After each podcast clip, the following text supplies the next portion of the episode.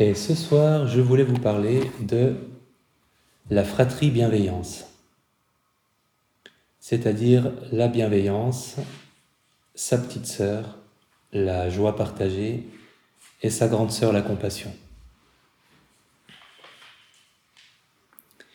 Dans la dernière année de sa vie, le grand enseignant tibétain, le Karmapa, a accueilli pas mal d'hôtes américains dans son temple au Sikkim. Il était malade, euh, mais il a pris le temps d'accueillir gracieusement autant de visiteurs que possible. Et euh, tous mes amis qui lui ont rendu visite l'ont trouvé très chaleureux et réceptif. Il leur a parlé, il les a encouragés, il se sentait merveilleusement bien. Et en partant, l'un d'entre eux a remarqué, j'ai vraiment eu l'impression que j'avais une conversation avec mon ami le plus proche. Pour le Karmapa, chaque visiteur était son meilleur ami, et à chaque moment, il n'y avait rien d'autre à faire que de s'occuper de la personne en face de lui. C'est dans le livre de, un livre de Jack Cornfield. Euh, Joseph Goldstein, lui, commentait que le Karmapa donnait l'impression à chaque personne qui lui rendait visite qu'elle était la personne la plus importante à ses yeux. Ce qui, comme le soulignait Joseph Goldstein, bah, n'était quand même pas vrai. Donc, signe de sa capacité à, prendre chaque personne à accueillir chaque personne avec cette qualité de bienveillance qui, euh, diminuait euh, les différences qu'il y a, les différences d'attachement, les différences de, capacité à éprouver de la bienveillance ou de l'amour euh, qui, d'habitude sont présentes. Donc le Karmapa était très, très avancé dans cette capacité-là. Je cite souvent aussi la, j'ai déjà cité cette semaine la, citation du Dalai Lama, j'essaie de rencontrer chaque personne comme si c'était un vieil ami. Euh, c'est quand même une compétence impressionnante si on y arrive vraiment. Que chaque personne qu'on croise, euh, elle ait vraiment le sentiment comme euh, l'avaient ces visiteurs du Karmapa d'être une personne très importante, d'être une personne proche, aimée.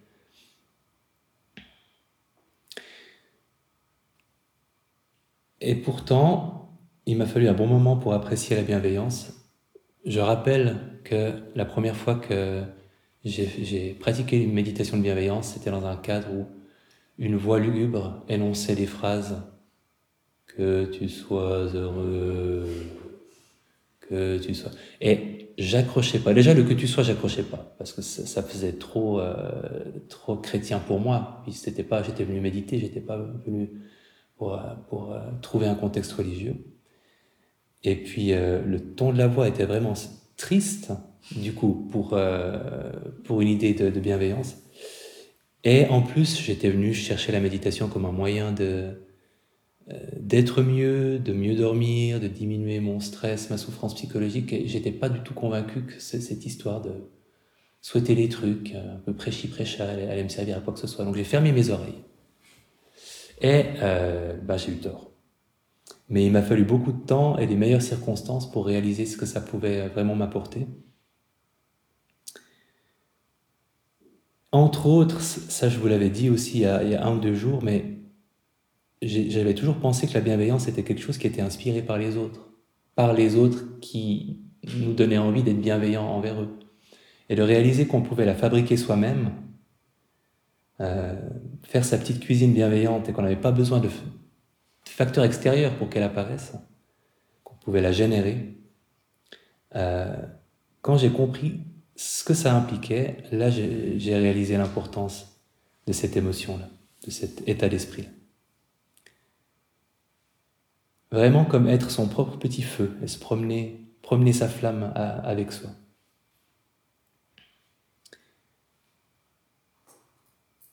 Et comme une flamme, et ça c'est le Karmapa qui montre l'exemple, euh, ça réchauffe de façon indistincte tout ce qui est autour d'elle. La flamme, elle choisit pas de davantage réchauffer les, gens qu'elle aime plus. Et la bienveillance, euh, dans sa forme la plus pure, c'est pareil. Les gens, proches, moins proches, pas proche du tout. Les animaux, peut-être les arbres, les plantes. Quand on est vraiment en, pleine bienveillance, dans une retraite de bienveillance, parfois on réalise qu'on traite sa tasse de tisane ou euh, la porte avec bienveillance, comme si c'était la porte la plus importante et la plus aimable du monde, et qu'on la ferme avec douceur parce qu'on sait qu'elle est fragile. Donc, c'est indifférencié. Ça, ça ne marque pas de préférence, pas d'attachement. Dans sa forme vraiment euh, pure, sans, sans qu'on sans qu'on la canalise nous-mêmes avec nos préférences. Pourquoi la bienveillance? Citation de Asdai ibn Shaprut. Oui, désolé, à l'époque, ça ne faisait rire personne, mais c'était son nom, Xe siècle. Euh, un, érudit juif du Xe siècle. Euh, si quelqu'un est cruel avec lui-même, comment peut-il, comment peut-on, je recommence. S'il est cruel avec lui-même, comment peut-on attendre de lui qu'il soit compassionnel avec d'autres? Ça veut dire bienveillance bien ordonnée commence par soi-même. Et pour rappeler, peut-être dans le contexte d'une retraite, l'expérience sera différente. Hein. Dans le contexte d'un cours euh, de pleine conscience, euh, c'est toujours assez radical. Pouvez fermer les yeux et imaginer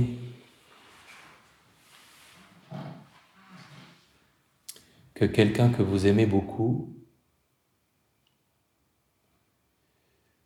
a oublié un rendez-vous important. Par exemple, un rendez-vous médical.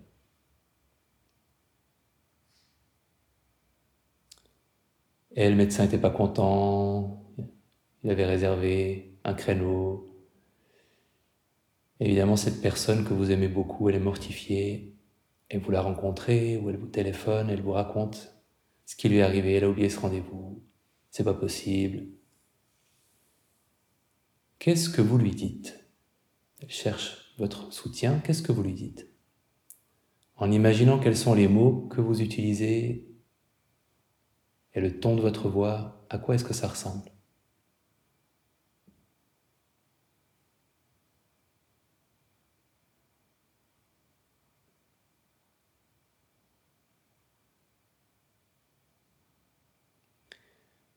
Très bien. Maintenant, c'est vous qui avez oublié le rendez-vous. Très important. Qu'est-ce que vous vous dites à vous-même quand vous réalisez que vous avez oublié?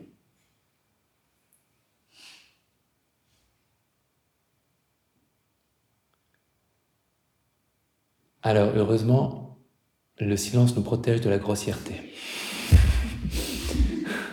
Mais il y a une différence, j'imagine que vous en avez observé une. Et c'est pour ça qu'on a besoin de bienveillance.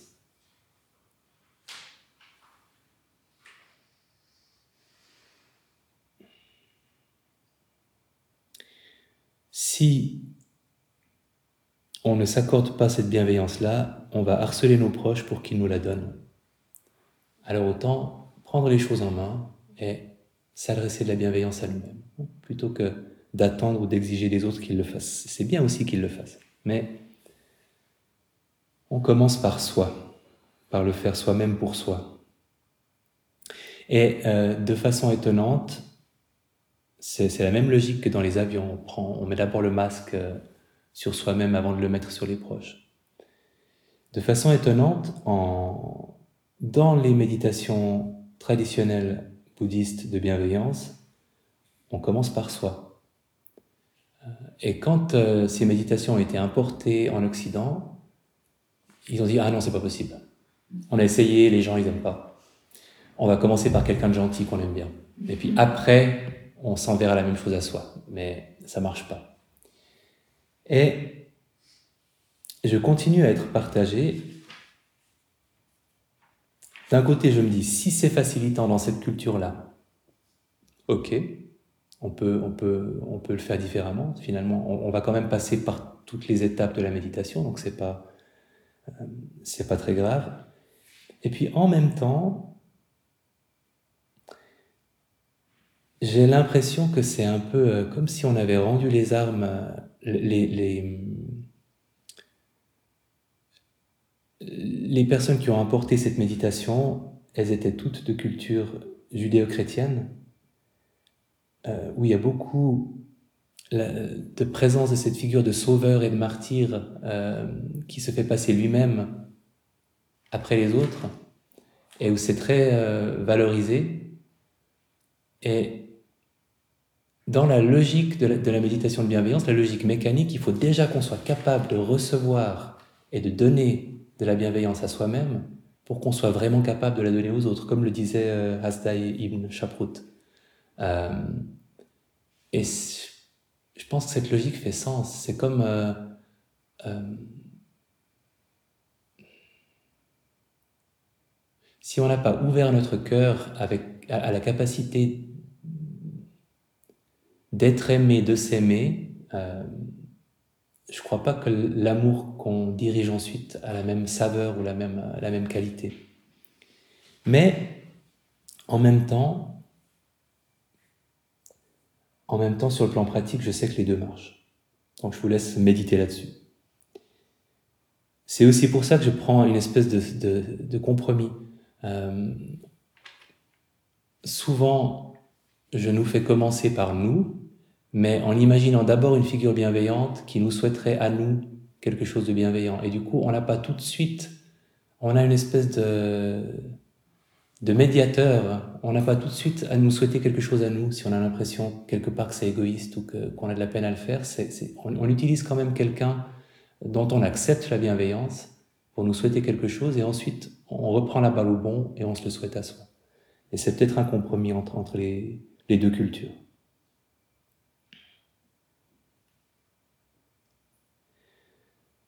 Quels sont les bénéfices potentiels de la bienveillance? Alors, c'est une méditation qui est traditionnellement classée dans les méditations de concentration, donc qui permet d'obtenir du calme, euh, de la stabilité. Et ça marche, ça peut marcher dans ce but-là. On peut en obtenir du bien-être.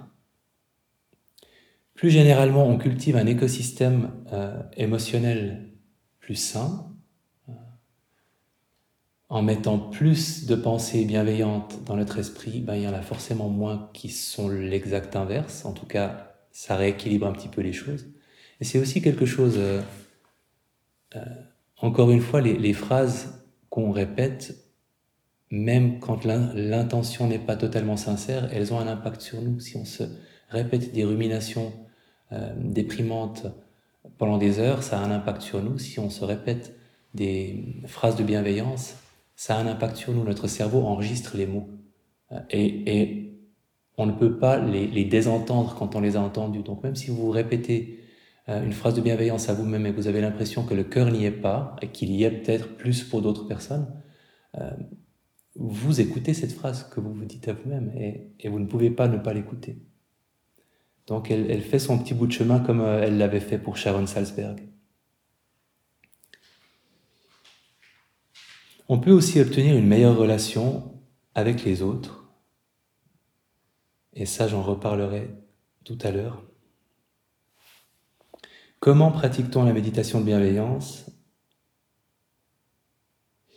On va juste le refaire un petit peu ensemble, mais un, rappel, c'est que l'intention, le cœur de la méditation de bienveillance, c'est l'intention bienveillante. Et s'il y a des émotions avec, il y a des émotions avec, et s'il n'y en a pas, il n'y en a pas. Mais le but n'est pas d'obtenir une émotion, une certaine qualité d'émotion. Euh, le but n'est pas de ressentir quelque chose, c'est de formuler une intention et qu'à côté de la formulation, elle soit aussi sincèrement pensée ou, voulue. Mais c'est une méditation d'intention, pas une méditation d'émotion. Ce qui enlève une, pression parce qu'on on peut peut produire une intention à volonté, on peut pas produire une émotion à volonté. Elle vient quand elle veut. Il y a une façon pour euh, établir une méditation de, bienveillance et, et aussi obtenir une bonne concentration que j'aime bien, je vous propose juste de le faire un peu ensemble euh, une petite minute.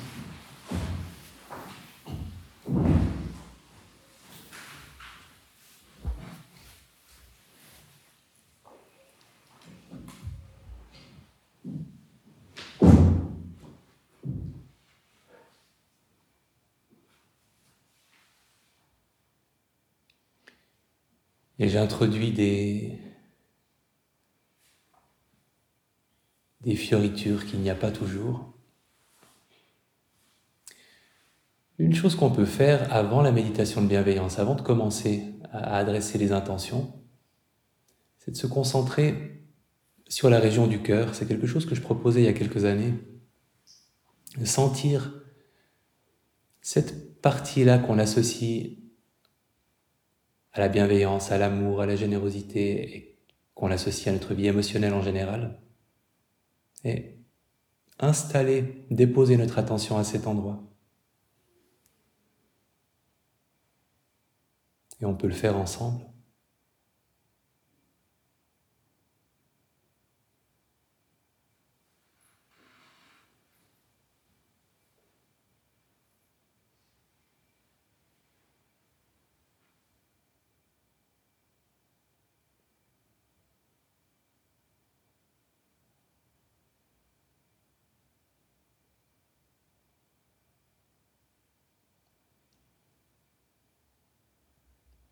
Imaginez une personne à laquelle vous pourriez souhaiter quelque chose ce soir, la personne qui vous viendra à l'esprit. Cherchez la facilité, quelqu'un à qui vous avez vraiment envie de souhaiter du bien.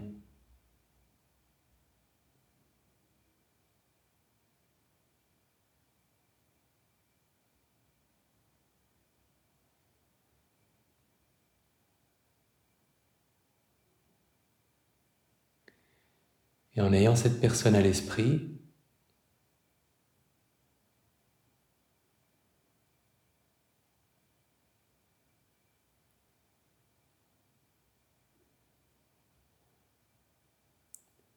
formulant ce que vous aimeriez lui souhaiter.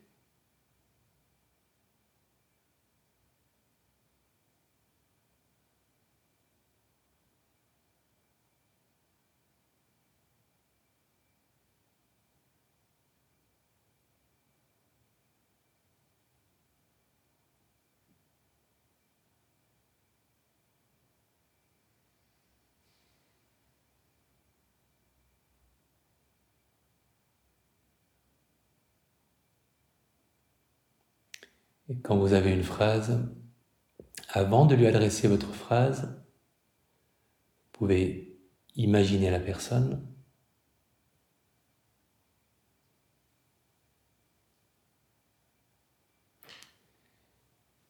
Et en l'imaginant, laissez s'exprimer l'intention bienveillante silencieusement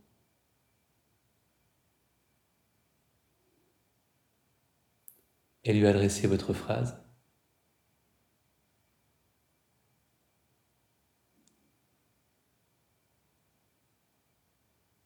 Et quand vous lui avez adressé la phrase, dans le silence qui suit, revenir à cette intention silencieuse pour que le sens des mots reste présent dans le silence.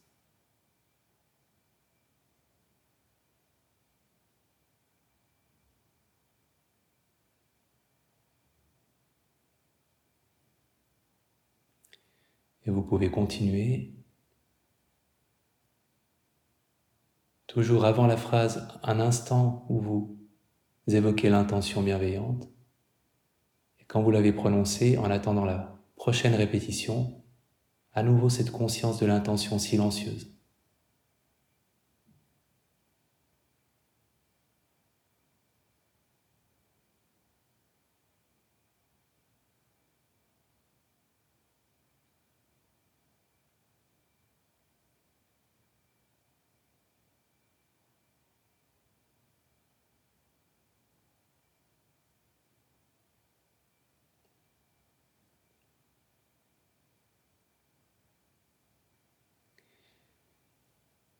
Et en observant ce qui change pour vous si vous ajoutez le nom de la personne à votre souhait.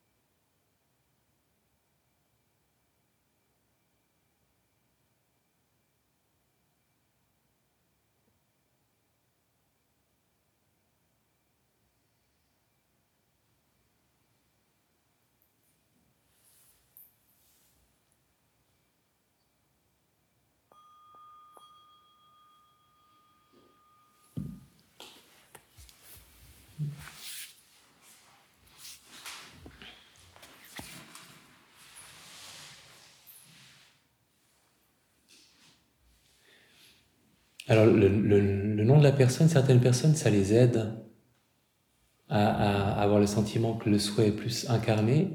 Et moi, je, pense que ça me convient pas. Je sais pas pourquoi. Peut-être parce que j'ai l'impression de m'éloigner du côté universel de l'intention. Peut-être que c'est trop. Je sais pas. Si ça vous aide, vous pouvez, vous pouvez l'ajouter. Peut-être que vous le faisiez déjà. Si ça vous aide pas, ben, ne le faites pas. Euh, là, on a un peu tous les ingrédients de la méditation de bienveillance. Et ce qui est important, c'est que le seul élément indispensable, c'est l'intention. Alors, on a une émotion qui peut être présente ou pas, et tout le reste nous aide à soutenir l'intention. L'image de la personne, qui a presque toujours une image de la personne en l'adressant la phrase Qui c'est quelque chose de ok, une majorité. Euh, l'image se met au service de l'intention l'émotion quand elle est présente. Et par moments, on peut laisser la phrase et n'avoir que l'image et l'intention. Et par moments, on peut n'avoir plus que l'intention et l'émotion qui l'accompagnent. Donc vous pouvez vraiment jouer avec ces différentes possibilités. Si, de, une fois que vous avez commencé à souhaiter euh, vos phrases, vous, pouvez simplement penser à la personne, avoir son image à l'esprit et ressentir cette attitude-là, cette intention-là, et peut-être l'émotion qui va avec, et que vous n'avez pas besoin de la phrase, mais juste de l'image pour, pour la garder présente. Gardez seulement l'image, un moment, et puis reprenez la phrase plus tard. Euh, dans les textes originaux, les anciens textes, parce que moi c'est un peu comme euh, dans les méditations, bah comme euh, pour l'ordre dans lequel on prend les personnes, je, m'intéresse toujours à, retrouver les vieilles recettes dans les vieux grimoires, parce que je me dis que ce, qu'on fait maintenant, c'est un peu le résultat d'un téléphone arabe d'interprétation de pratique, et ça m'intéresse de savoir si on peut revenir à ce qui est le plus ancien. Et, dans la méditation de bienveillance, au tout début, en tout cas dans les, les textes originaux, il s'agit seulement de cultiver cette attitude bienveillante et de la diriger euh, d'abord devant, d'abord derrière, ensuite à la fin dans toutes les directions. Donc il y a une, histoire d'attitude bienveillante et de la faire rayonner autour de soi, en gros. Et dans les commentaires, ils ont ajouté des phrases. Et à partir de là, on a retravaillé ces phrases. Donc dans les commentaires des textes bouddhistes par des, euh, des universitaires euh, qui essayaient de les rendre plus euh, intelligibles, ils ont rajouté des phrases. Et à partir de là, on a adopté ces phrases, plus dans certaines traditions que dans d'autres, je crois. Euh, et, dans, la, dans la MBSR, on a gardé cette, idée de phrase. Mais la phrase est seulement là pour être au service de l'intention.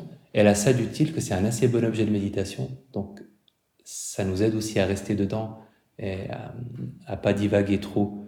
Mais c'est pas indispensable. Donc, si à un moment vous sentez que vous pouvez vous en passer, que vous pouvez garder euh, l'intention présente, vous pouvez tout à fait le faire. Et vous appuyez seulement sur une image, par exemple. On progresse habituellement à une personne neutre, quelqu'un qu'on ne connaît pas bien, avec qui on n'a ni bonne ni mauvaise relation, et à une personne difficile. C'est vraiment cette idée de la bienveillance qui ne discrimine pas en fonction de, de ce qu'on pense d'une personne ou d'une autre, de la qualité de la relation. Mais évidemment, on accepte qu'avec une personne difficile, c'est possible que ce soit plus difficile aussi euh, et qu'on n'éprouve pas du tout les mêmes choses, que les émotions soient pas présentes, par exemple. Vous avez une personne difficile à l'esprit? Vous pouvez prendre le, temps d'avoir une personne difficile à l'esprit, même si vous aimez tout le monde fondamentalement. La personne que vous aimez, mais un peu moins. Hein. Et pas non plus quelqu'un d'horrible, si possible. Collègue de bureau, qui parle tout le temps de sa Porsche, qui est. Voilà. Qui vous a pris votre dernière capsule de Nespresso.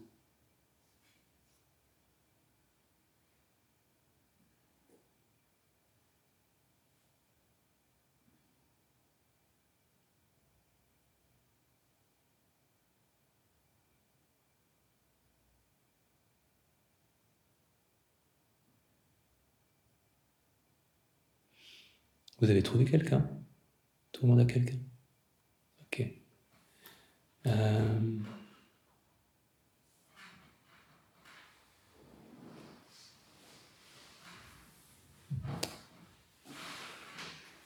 ok, j'en ai trouvé un.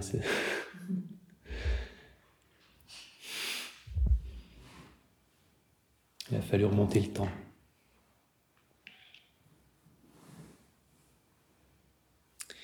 Alors, essayez d'imaginer cette personne. Imaginez cette personne en train de regarder un coucher de soleil et de trouver ça beau.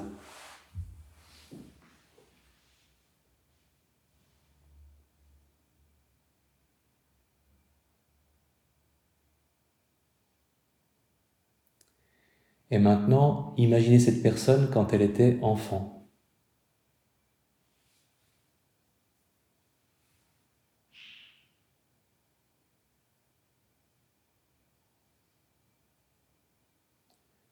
Ok, voilà deux de mes trucs.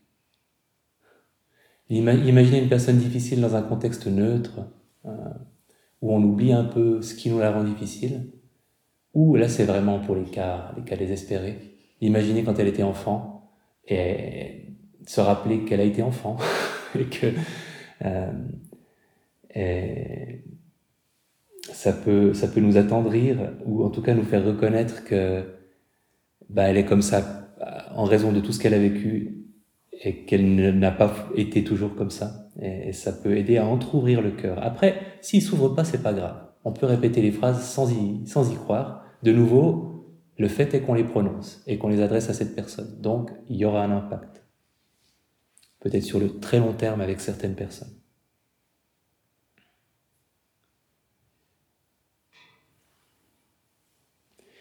J'ai souvent raconté ma propre expérience avec une personne très difficile, euh, que je voulais même pas inviter dans mes méditations de bienveillance du, tout. Et euh, un jour, je l'ai fait, et c'était pas très sincère, mais je l'ai dit. J'ai trouvé une phrase de bienveillance, je l'ai adressée. Et quelques temps plus tard, j'ai tout à coup eu envie de la mettre dans la catégorie personne neutre. J'avais plus envie de la mettre dans la catégorie personne difficile.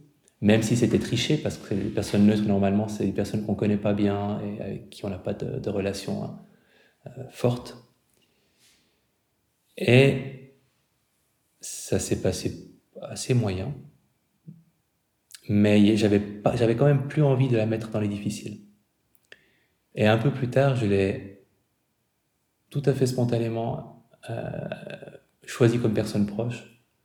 Euh, et tout à coup, ça paraissait une évidence, mais bien sûr, en fait, que cette personne a sa place là.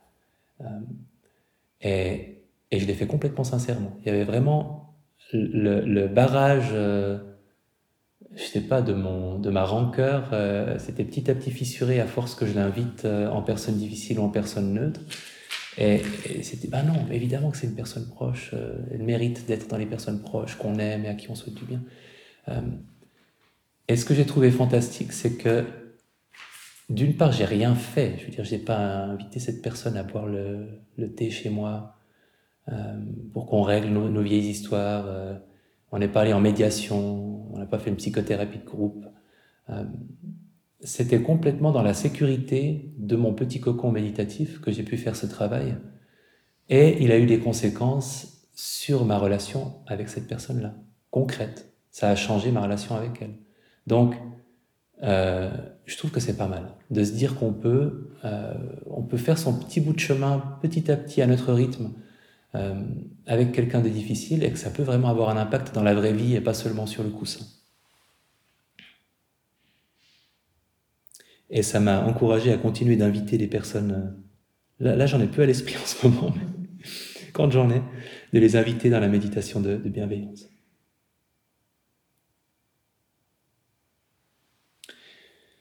Les, les sœurs de la bienveillance maintenant. La compassion. Compassion que j'ai imaginé être la grande sœur s'il y avait une famille. Euh, la compassion, c'est un grand mot pour une chose très simple.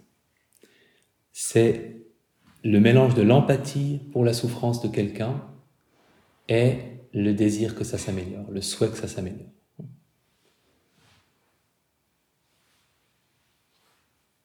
Et c'est beaucoup, beaucoup plus intéressant que la plupart des autres émotions ou états d'esprit, intentions, états d'esprit qui peuvent nous habiter euh, quand on est confronté à la souffrance de quelqu'un.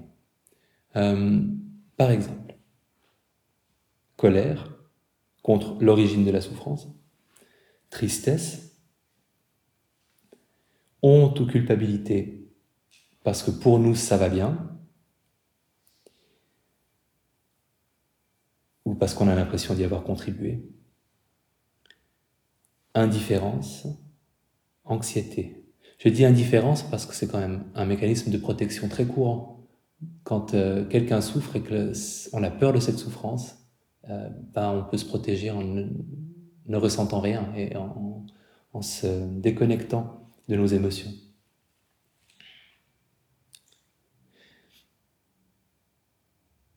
Et la compassion, c'est cet état d'esprit qui nous donne un moyen d'être en relation avec la souffrance de quelqu'un, de nous ouvrir à cette souffrance-là, de, ne pas nous fermer par l'indifférence,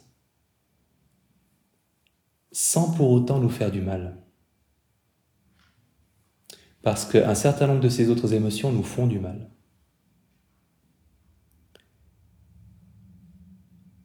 Par ailleurs, la compassion est aussi le, un des précurseurs de l'action. Euh, si on est face à la souffrance de quelqu'un, sentir cette souffrance, l'accueillir et lui souhaiter que ça s'arrange, c'est l'étape juste avant, faire ce qu'on peut pour que ça s'arrange, si on peut faire quelque chose. La tristesse, non. Ça peut dans un deuxième temps, parce qu'en fait, elle peut faire naître de la compassion. C'est pas, c'est pas des compartiments qui s'excluent mutuellement et qui sont incompatibles. Mais euh, la tristesse peut nous paralyser aussi. La compassion, c'est un état d'esprit qui pousse à l'action, quand l'action est possible.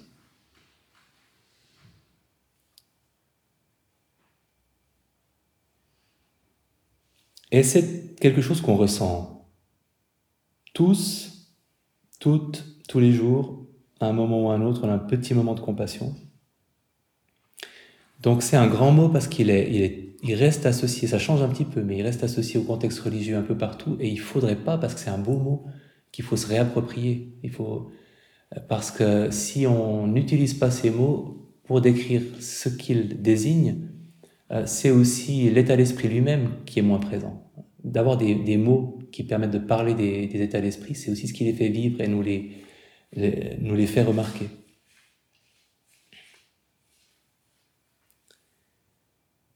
Formuler une phrase de compassion, alors, comme pour la bienveillance, il faut trouver quelque chose qui soit proche de notre cœur, qui soit sincère, qu'on puisse porter.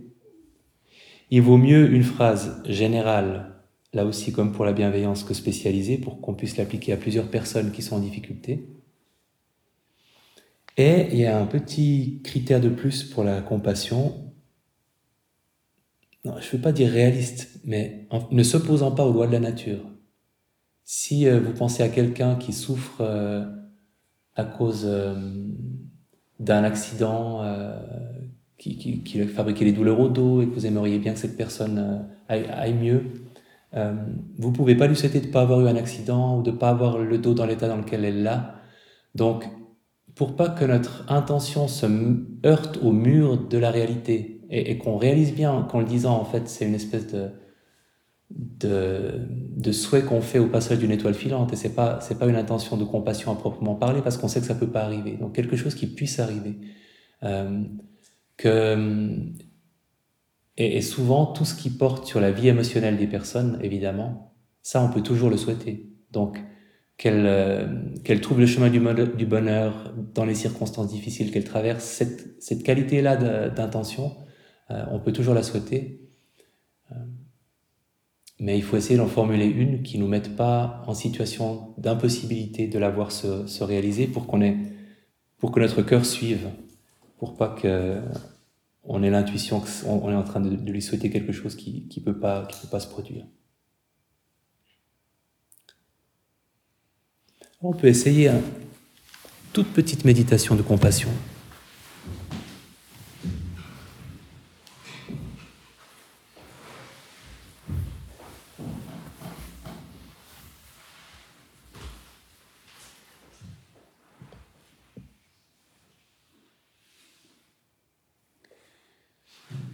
Et là aussi, en vous, en vous ménageant, choisissant pas quelque chose qui vous submergerait ou qui, vous bouleverserait, mais pensant à une personne, une personne que vous aimez, une personne que vous appréciez, qui rencontre en ce moment les difficultés, quelles qu'elles soient, d'ordre physique, psychologique, relationnel,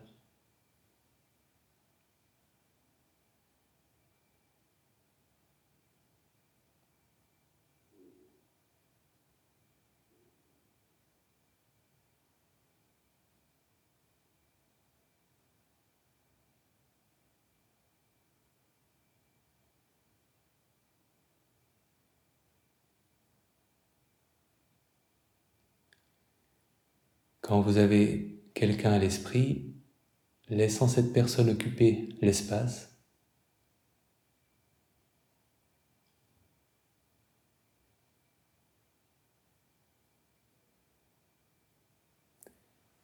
et en accueillant la difficulté de cette personne, en prenant conscience des circonstances qu'elle vit,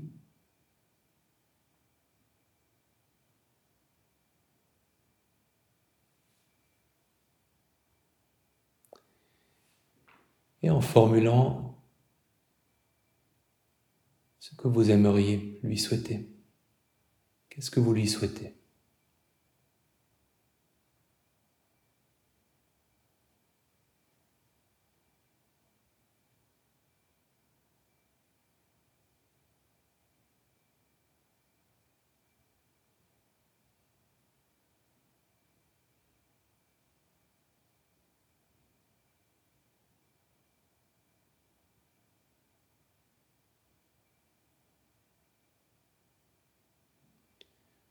En lui adressant votre intention de compassion.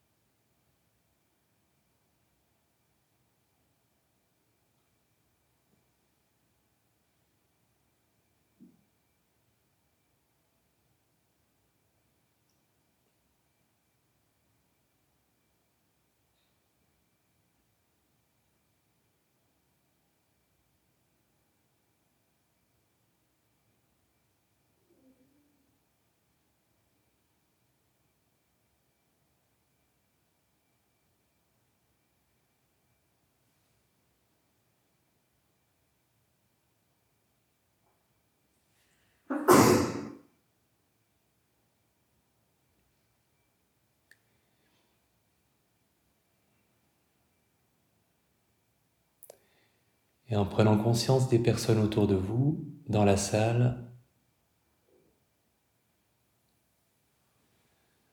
en appréciant qu'il leur arrive aussi de rencontrer des difficultés et en lâchant cette phrase aussi à leur intention. Vous pouvez la changer un peu s'il faut la changer.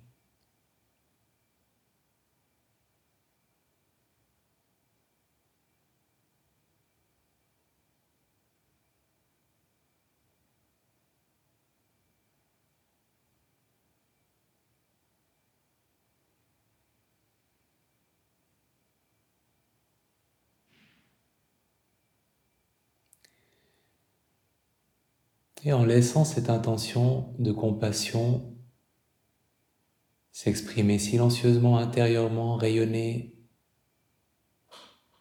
pour toutes les personnes qui rencontrent des difficultés autour de vous, aussi loin que, que votre imagination puisse porter.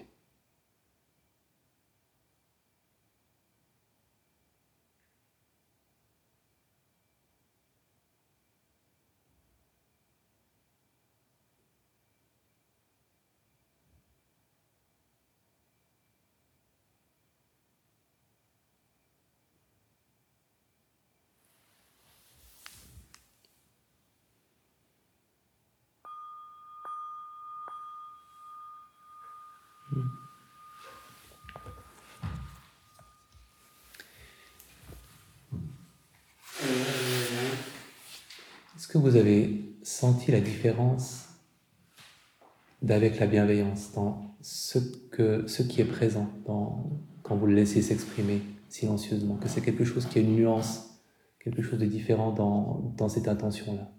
Pour qui c'était clair qu'il y avait une différence qu'il en avait Pour qui c'était un peu la même chose. Il n'y a pas de mauvaise réponse, les deux choses sont vraies. Ça dépend aussi à qui on s'est connecté, et, quelle est la situation de la personne qui nous a servi de point de départ pour, euh, ça?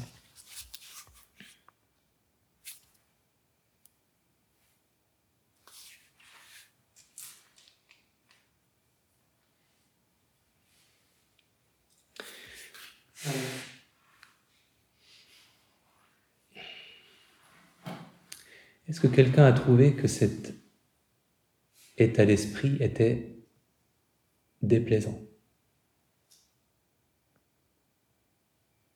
Qui a trouvé qu'il était neutre, qui a trouvé qu'il était plutôt plaisant. Ok. Voilà, voilà pourquoi c'est pas mal la compassion. Hein. parce que ça peut être poignant, parce que la souffrance nous affecte, celle des autres, mais on ne se fait pas du mal. Euh, on se fait du bien, parce qu'on on donne la meilleure expression possible à notre empathie de, souhaiter que ça s'arrange. On canalise cette, euh, cette intensité émotionnelle qu'on peut éprouver quand on est au contact de la souffrance dans une direction qui est bienfaisante pour nous et potentiellement, certainement la plus bienfaisante aussi pour les autres.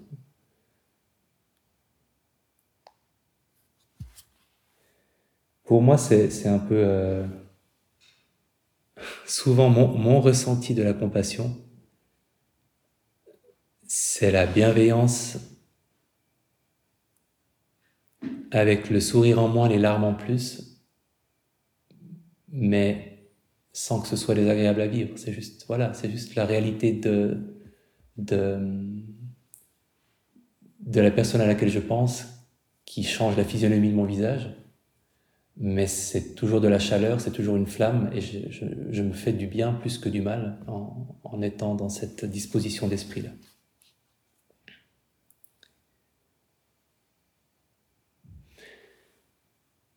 Donc, plus on en a, mieux on se porte.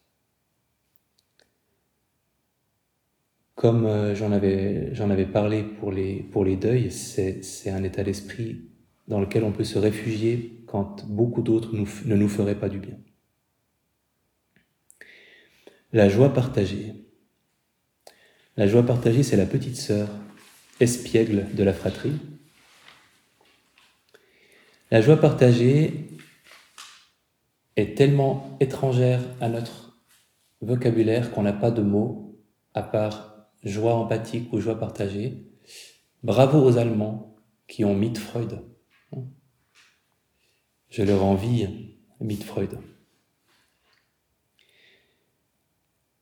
Qu'est-ce qui nous, quel est le meilleur exemple? Qu'est-ce qui nous en inspire? Euh, Les enfants qui jouent dans un parc au bac à sable marchent assez bien.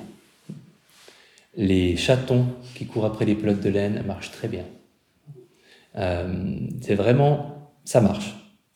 Parce qu'ils sont mignons, parce que parce que c'est plus facile. Euh, par exemple, de, ressentir euh, du plaisir et de la joie en voyant un enfant euh, qui rigole en se mettant du sable partout que votre patron qui vient de lancer, euh, faire un strike au bowling dans la fête de la boîte de fin d'année. Alors que c'est pas juste, parce qu'il est heureux et on devrait aussi, avec la même facilité peut-être, mais voilà. Euh, c'est l'opposé de l'envie. Et encore une fois, on a envie, on a jalousie, on n'a pas de mots pour joie partagée. Ça, désigne une vraie satisfaction qu'on peut obtenir euh, en présence du plaisir, de la joie, de la réussite de quelqu'un d'autre. Comme le dit le Dalai Lama, ça nous donne 8 milliards d'options d'être heureux. Et c'est vrai. Alors, Mietfreude, allons-y, faisons un peu de Mietfreude.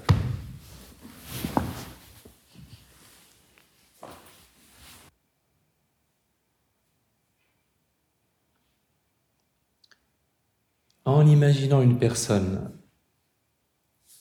alors que vous aimez bien et qu'il vous est facile d'imaginer dans un moment de bonheur ou de joie. Une personne qu'il est facile d'imaginer en train d'être heureuse.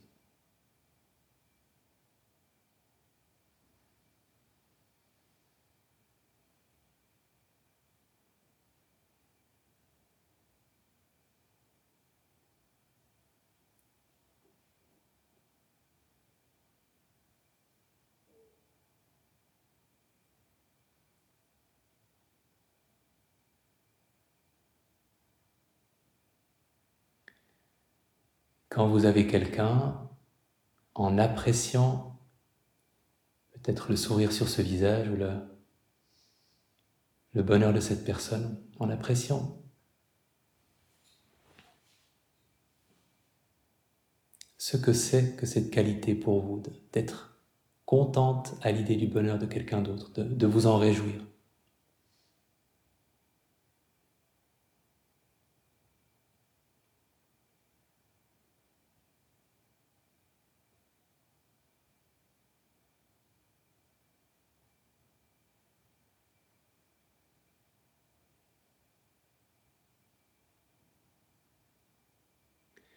Et en formulant votre intention de joie partagée, il y a vraiment beaucoup de possibilités. Ça peut être un mot, ça peut, être très simple.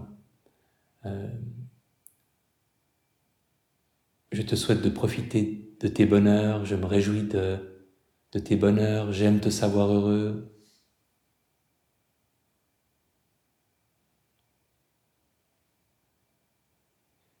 Quelle est la phrase qui vous permettrait le mieux d'exprimer que vous vous réjouissez de ces moments de bonheur et que vous souhaitez qu'ils continuent? L'un ou l'autre ou les deux.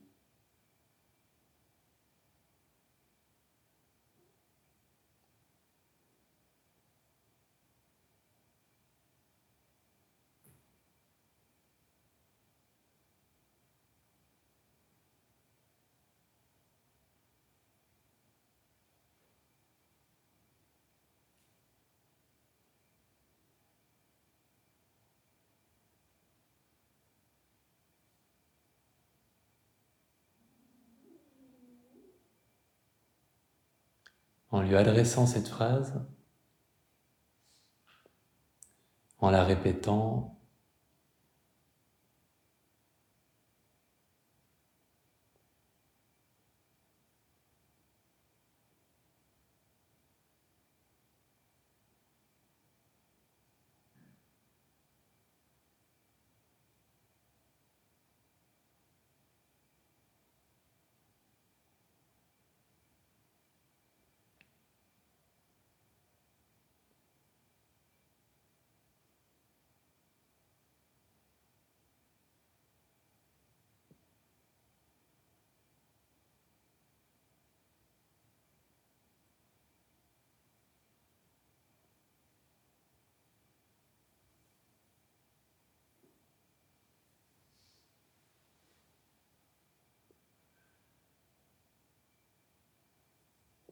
en prenant conscience des personnes autour de vous,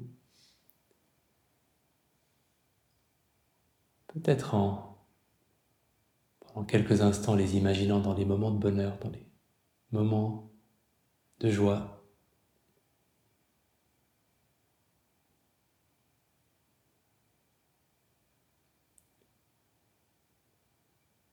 Et en leur adressant la même intention.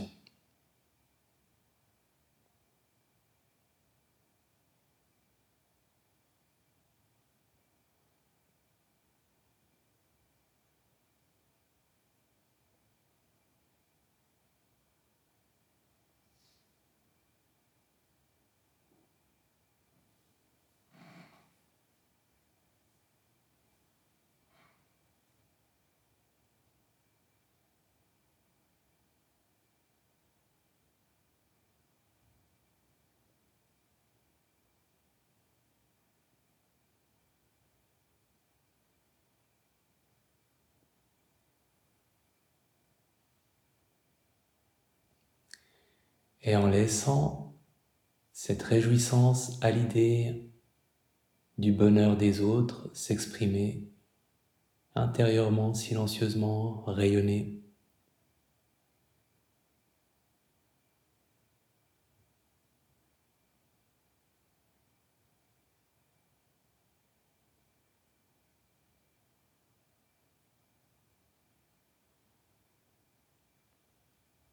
Pour tous les chats qui courent après des pelotes de laine aussi loin qu'il y en a à la ronde.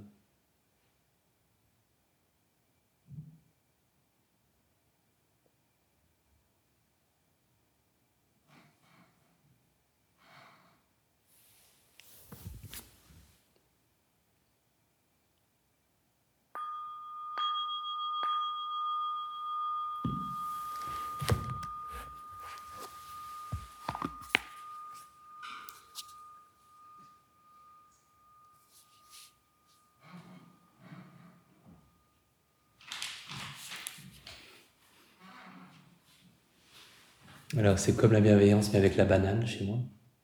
Le sourire est plus, est plus grand.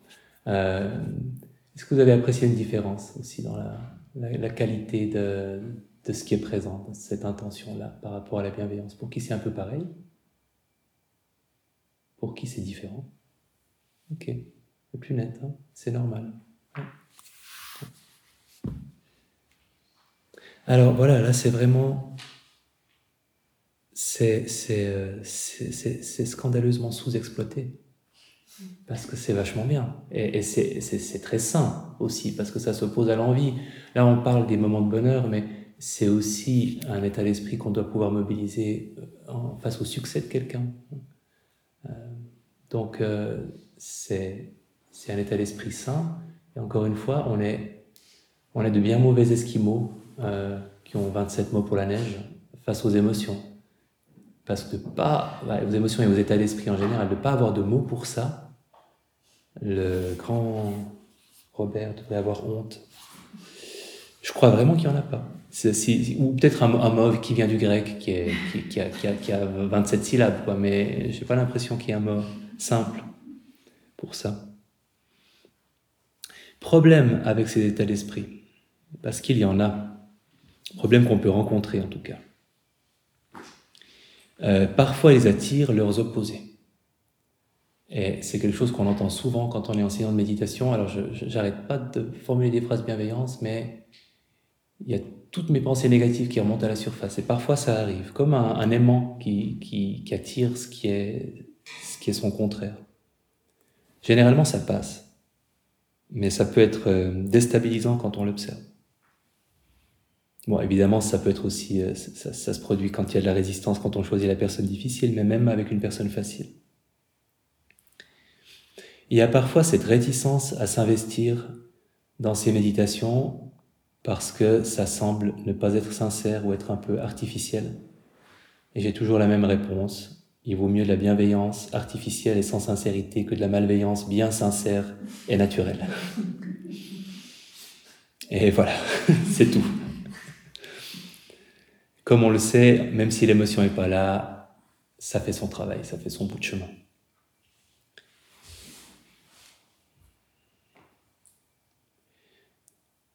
Au niveau de la concentration, de l'aspect concentration de la méditation, il faut équilibrer justement. Euh, c'est bien qu'il y ait du silence entre deux phrases pour que l'intention résonne, pour qu'on sente un peu cette qualité d'intention. S'il y a que des mots tout le temps et pas de silence, ça peut devenir un mantra désincarné parce qu'on n'a pas le temps de vraiment sentir à quoi ça correspond pour nous d'exprimer ce souhait-là. Euh, à l'inverse, si on laisse des silences trop longs, ben on va perdre notre, euh, notre attention, on va être plus facilement distrait et bah, ce sera comme dans n'importe quelle autre méditation. Il y a la frustration d'avoir perdu le fil, et puis c'est tout ça de moins de temps passé dans la bienveillance ou dans la compassion ou, la joie partagée.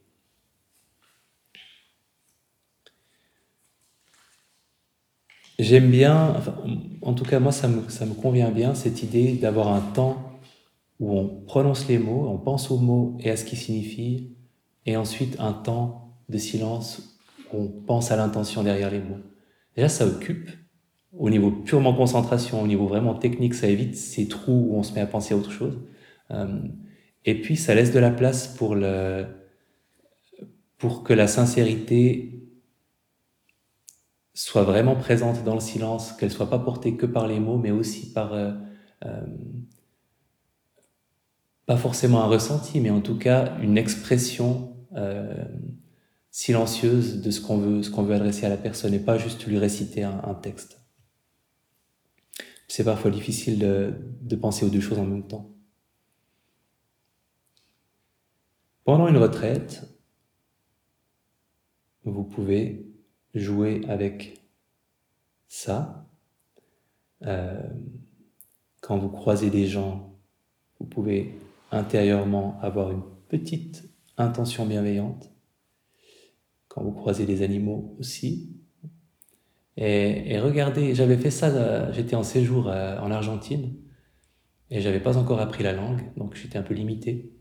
Et j'avais décidé que je passerais une journée entière à souhaiter des trucs bienveillants à tous les gens que je Et euh, alors je choisissais suivant les personnes, suivant celles que je sentais plus vulnérables, je leur souhaitais des choses différentes, etc.